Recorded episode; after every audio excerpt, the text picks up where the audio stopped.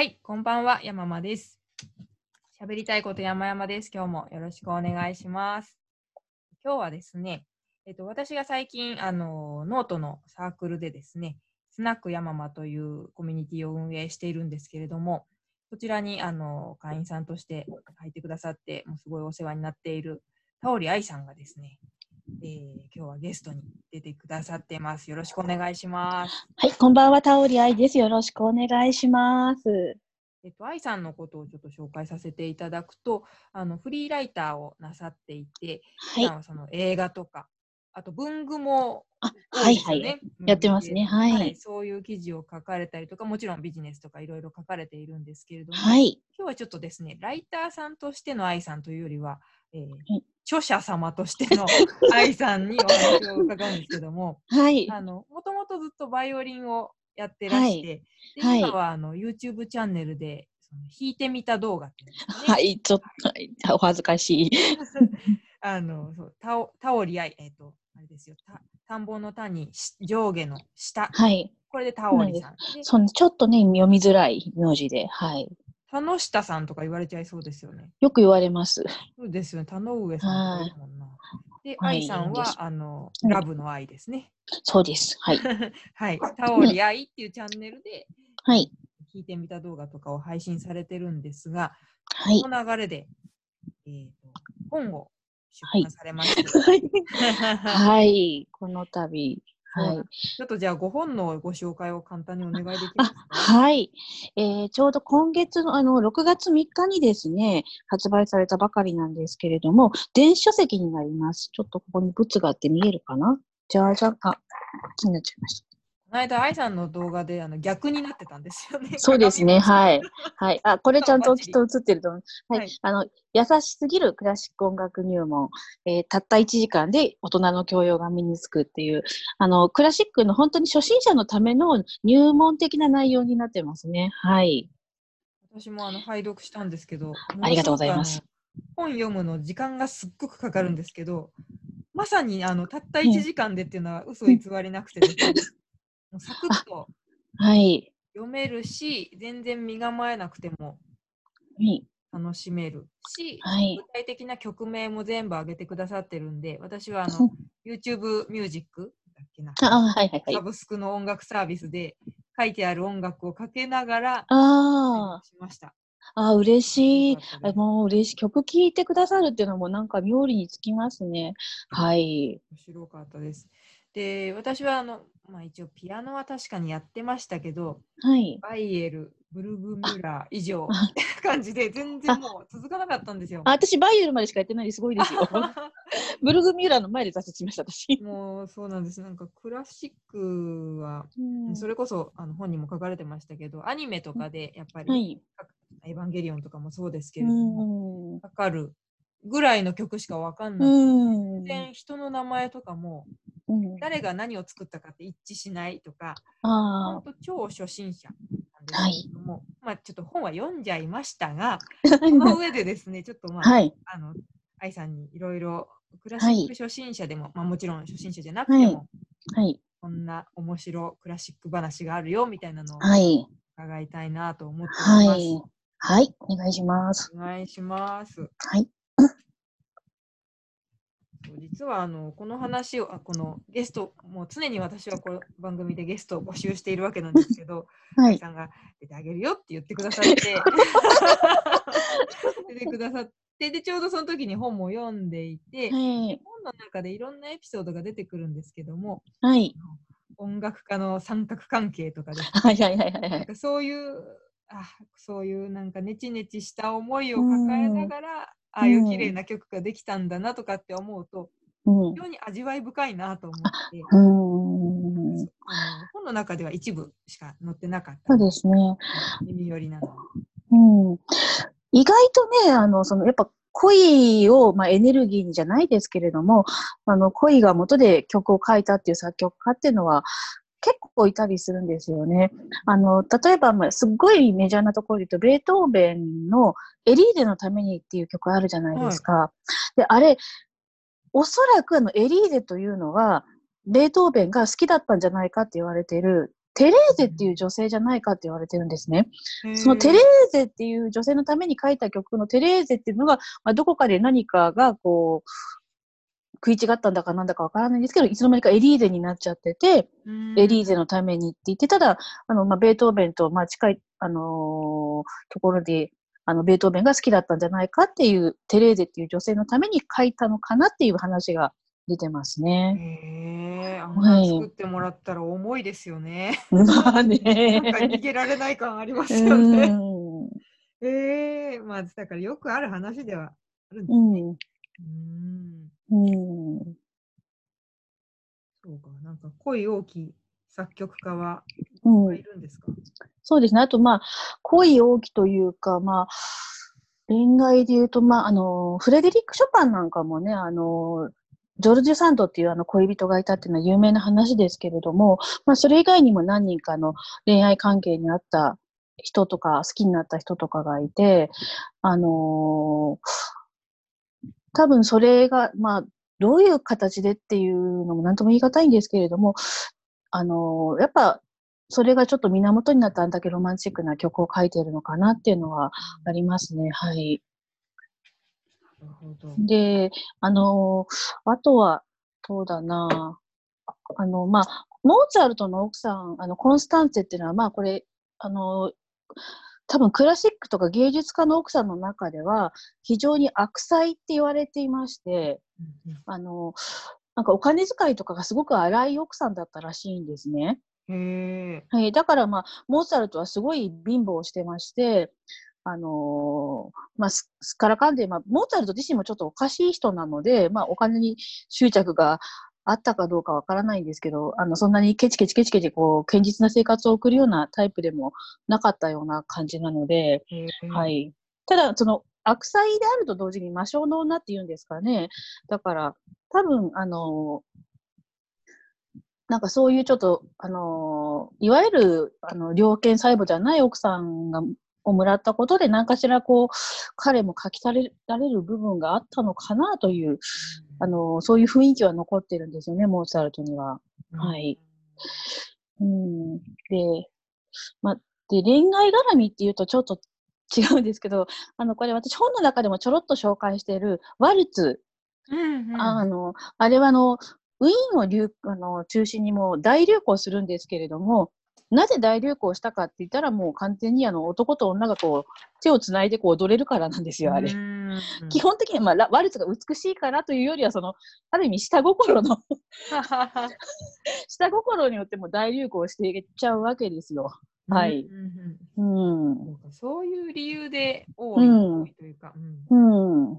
あ、と、あのーまあ、セレナーデっていうんですか、あの、よく昔の貴族のお話なんかで、あの、好きな人のお家に行って、こう、音楽を奏でて歌うみたいなことを、あの、昔の貴族なんかはやっていたんで、そのために作った曲。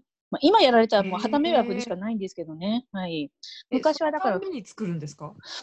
ちょっとそこまでは私も勉強不足なんですけれど、ただ、セレナーデっていうのはなんかそういう、あの、女性にこう愛をこう、窓の下でこう歌うみたいな、はい。へまあ迷ー惑ですよね。うんええあ、そういう、そうそう、あの、音楽の種類も、うん。とそのワルツ、セレナーデっておっしゃってましたけども、他にもはい。そのオーケストラとコ,、はい。コンセルト、はい、あコンセルト。全然そういうのも知らなくて、うん。うんあとなんて書いてありましたっけ？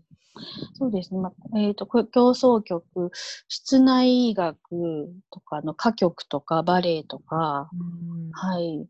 あ多分ねバレエのたバレエっていうジャンルが、ジャンルというのかな？まあ、ジャンルというか、まあ、あの、さクラシックの作曲家が当時やっぱバレエの曲も請け負ってたという感じですかね。うん。ね、だってバレエばっかり、バレエ曲ばっかり得意な方がいらしたりとか、そうですね。はい書い。して、はい。うんうん、確かに。そう、やっぱちょっとね、得意分野があるんですよ。うんあのークラシックの作曲家っていうと、やっぱりね、交響曲がちょっとステータスで、まあ、交響曲を書いてこそなんぼでしょっていうのはあるんですけれども、あのーまあ、交響曲が得意な方もいらっしゃれば、まあ、歌曲が得意で、交響曲は実はあまり得意ではなかったという方、まあ、バレエ曲がもうすごい得意な方だったりとか、あとはまあ、あのー本の方でちょっとあんま触れられなかったんですけど、ワーグナーっていう、まあ、あの、うん。学劇っていうんですか、あの、はい。あの、えっと、彼の場合はその、ニュルンベルグのマイスター・ジンガーとか、トリスタンとイゾルテとか、いわゆる劇音楽みたいなものを本当に得意として書かれた、えー方なんかもいますね。で、まあ、あと、ショパンのようにも、本当にピアノ曲ばっかり書いたっていううん。人もいますし、うん、そうか、そうか。うん作曲家、みんなね、ピアノの、私がずあのピアノしかやってないもんだから、みんなピアノの曲を作ってると思っちゃうけども、うん、でその交響曲を作るのが得意な人はいろんな楽器のうん、作れちゃうんですもんね。というか作らなきゃいけないんですけど。うん、すごいなぁ。面白い。うん、うんでも私、あの、本の中で一番最初に紹介されてたのがバッハだったと思うんですけど、はいはいはい、うん。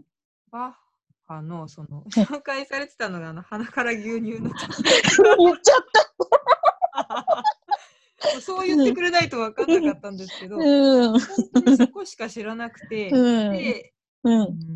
う、ん、他のこところ聞いてみようと思って、そのかけたら、うん。もうめちゃくちゃ重厚感があって、すごいかっこよくて、そうなんですよ。あれは本当に、ああの後を聞いた方がすごいかっこよくって、あで、まあ、これ本当に裏話なんですけど、あの本を書いて一番何が言いたかったかっていうと、そう、それ、あの、あの曲を聴いたときに、まあ、鼻から牛乳ですねっていうだけじゃないようになろうねっていうことを言いたかったんですよね。あの、やっぱ年配の方とかと、クラシック好きな方と会ったときに、聞いたときに、あ、あれ鼻から牛乳ですよねっていうだ だけじゃなくて、まあ、あの、あの、バッハのこの曲ですよねって言えるようになった方がちょっとうんいいよっていう。ただ、ただあれはね、うんうんうん全然牛乳じゃなかったです。バッハさんもまさかね、あの何百年も経って日本でそんな風にも子供たちがみんな歌うとは思ってもいなかったと思うんですよ思ってないですよ。本当に。うん。あのでも最初それ後半の方後半っていうのかな、あの牛乳ゾーンを抜けた後のはい。わーっとこう厚みのある感じを聞いた時に思い出したのは、はい。あの実はスーパーマリオでした。ああ。あのスーパーファミコンのうスーん。パーマリオワールドって、うん。ボス戦そのクッパ城の曲があああいう感じなんですよ。であの曲がめちゃくちゃ好きで、うんでそれと重なってあうん。バッハの曲はもしかしたらタイプなのかなとかって思ったりして、なんかね、発見がいろいろ。知らないですけど、作った方も影響を受けてらっしゃるかもしれないですそうね。ですよね。うんゲーム音楽とかって絶対そうですよね。ね、意外とすごい方作ってらっしゃいますからね、ゲーム音楽って。うん、多分その影響は入ってるんじゃないかな。うんうん特にマリオはあれは本当に音楽が優れてましたからね。うん、だからなんかその、まあ、好きな音楽とかゲームとかはい。でもいいんですけど、あったらなんかその源流を知ることができるかもしれないななんてのをうん。中で読み進めてたんですようね。ん、そう、だから意外とですね、みんなし、あのー気づいてないところでよく聞いてるんですよ、クラシック。私、去年ぐらいに、子供の頃に見てた特撮の戦隊ものを見てたら、いきなり、チャイコフスキーの交響曲流れてびっくりしたんですよ。えこれ、こないへーこれ何年か前、私弾いたやつじゃんとか思って、子供の頃はそんなの知りもしないわけですよ。なんかもう、なんかすごい音楽流れてきたぞみたいな。え、こんなとこでこんなクラシック使ってたのっていうのが意外とあるんですよね。うんうんうんうんそうなんですよね。だから、なんかでもそう、いろんなところで実は聞いてたんだなとか、そのさっきのバッハも、みんなが知ってるところだけじゃないところに魅力があるんだなとかっていうのはうんなんとなく分かったんですけれども、はいさ。らにこう、クラシックを、例えば、推しじゃないけども、う んこの人の曲好きっぽいみたいなのを見つけるのって、うん。なんかどういうふうに選んでいくといいんでしょうね。ありすぎちゃって、そうですね。まあ、できるのであればもう知ってる作曲家片っ端から聞いてみることですね。うんあのその意味で言うと、まあ、その宣伝で申し訳ないんですけど、割と主要な作家作家を私、漏れなく入れたつもりなので、あの私の本で紹介されているあの曲を、あの一月全部聞いていただいたら、おおよそ主要な作曲家のなんか、あの傾向はわかるんじゃないかなと、はい、宣伝してみました。はい。あのフィンランドの曲もかっこよかったです。あ、そうね、あ、フィンランディア、はい。はい。あれはね、多分あのメロディーはどっかで聞いたことありませんでした？聞いたことあんのかな、うんどうなんだろそう。あちなみに私、あれ、最初の方がヤマトに似てるなってなんか思うんですよ。う。ななんかだから、そういうのが好きなのかもしれないな。宇宙戦艦ヤマト的な雰囲気があるなと。荘厳なんですよ、すごく。そうそうそう。うんああ、そうそう。あと、まあ、チャイコフスキーの交響曲第5番っていうのが、これ、チャイコフスキーの交響曲の中でも人気があって、交響曲のジャンルの中でも本当に人気がある曲なんですけど、あの、ラストの楽章の方で、あのドラえもんの、あの、主題歌あるじゃないですか。はあれのイントロにそっくりな旋律が出てきます。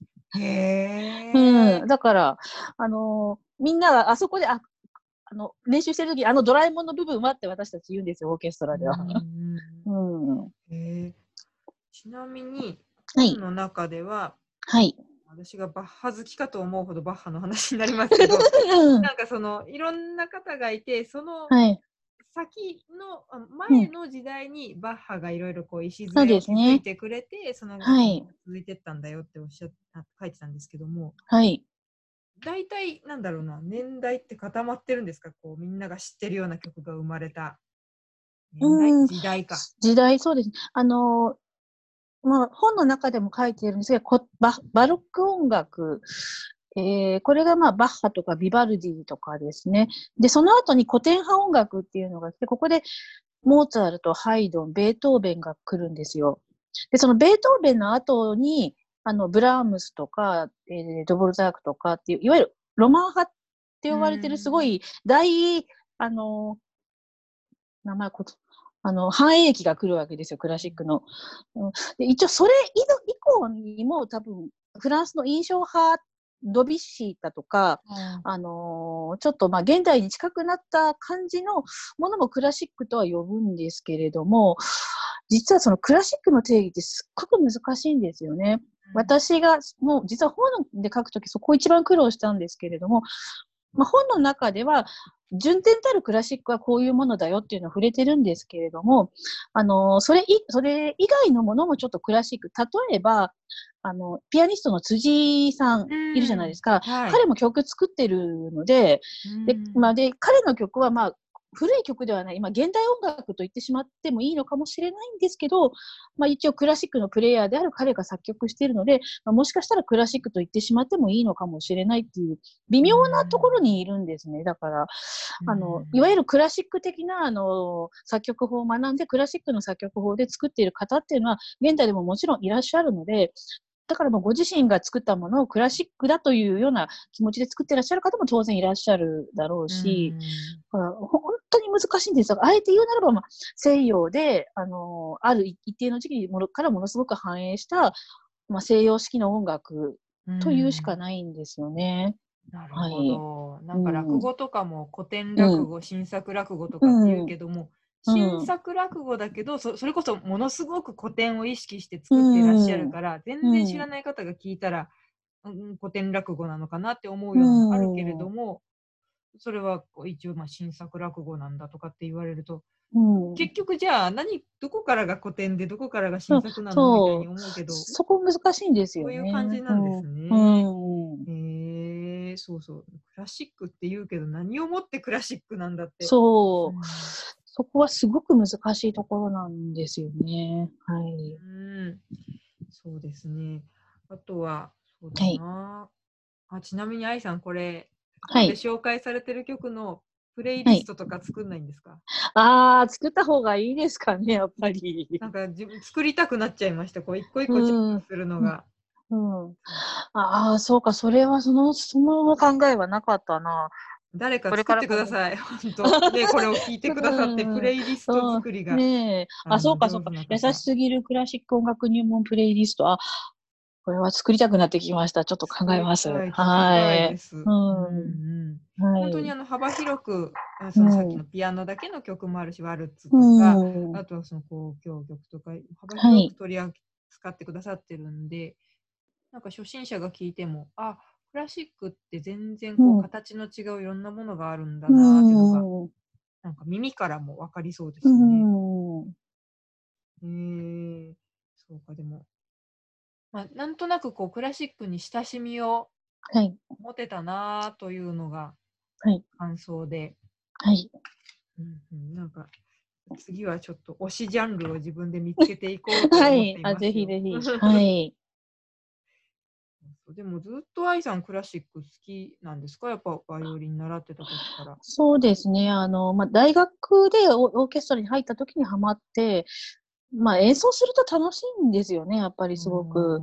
で、バイオリンとか楽器一人で弾いてるだけだとやっぱちょっとつまんないんですよ、はっきうん。り言って。うんだけど、オーケストラに行くといろんな楽器があって、自分一人じゃ絶対出せない音が出せるからすごく気持ちがいいし、で、そこに座ってみたらやっぱり、あの、私、オーケストラ聴く一番の特等席って実は客席じゃなくてオーケストラの席だと思ってるんですね。うんうん、ああそこが本当は特等席だと思ってて、気持ちいいんですよ。だから周りの人の音がこう結構ダイレクトに聞こえてくるので、あの、例えばあの、お去年私が入ってるオーケストラでチェロの協奏曲をやったんですけれども、その時私、席がチェリストさんの真後ろだったんですね。うんへえうん。だからまあすごい、ダイレクトに聞こえてくるからすごい気持ちよくて、まあ聞き惚れて途中であの、出遅れましたよね。ボケーとしたら、あ、入るとこじゃんみたいな。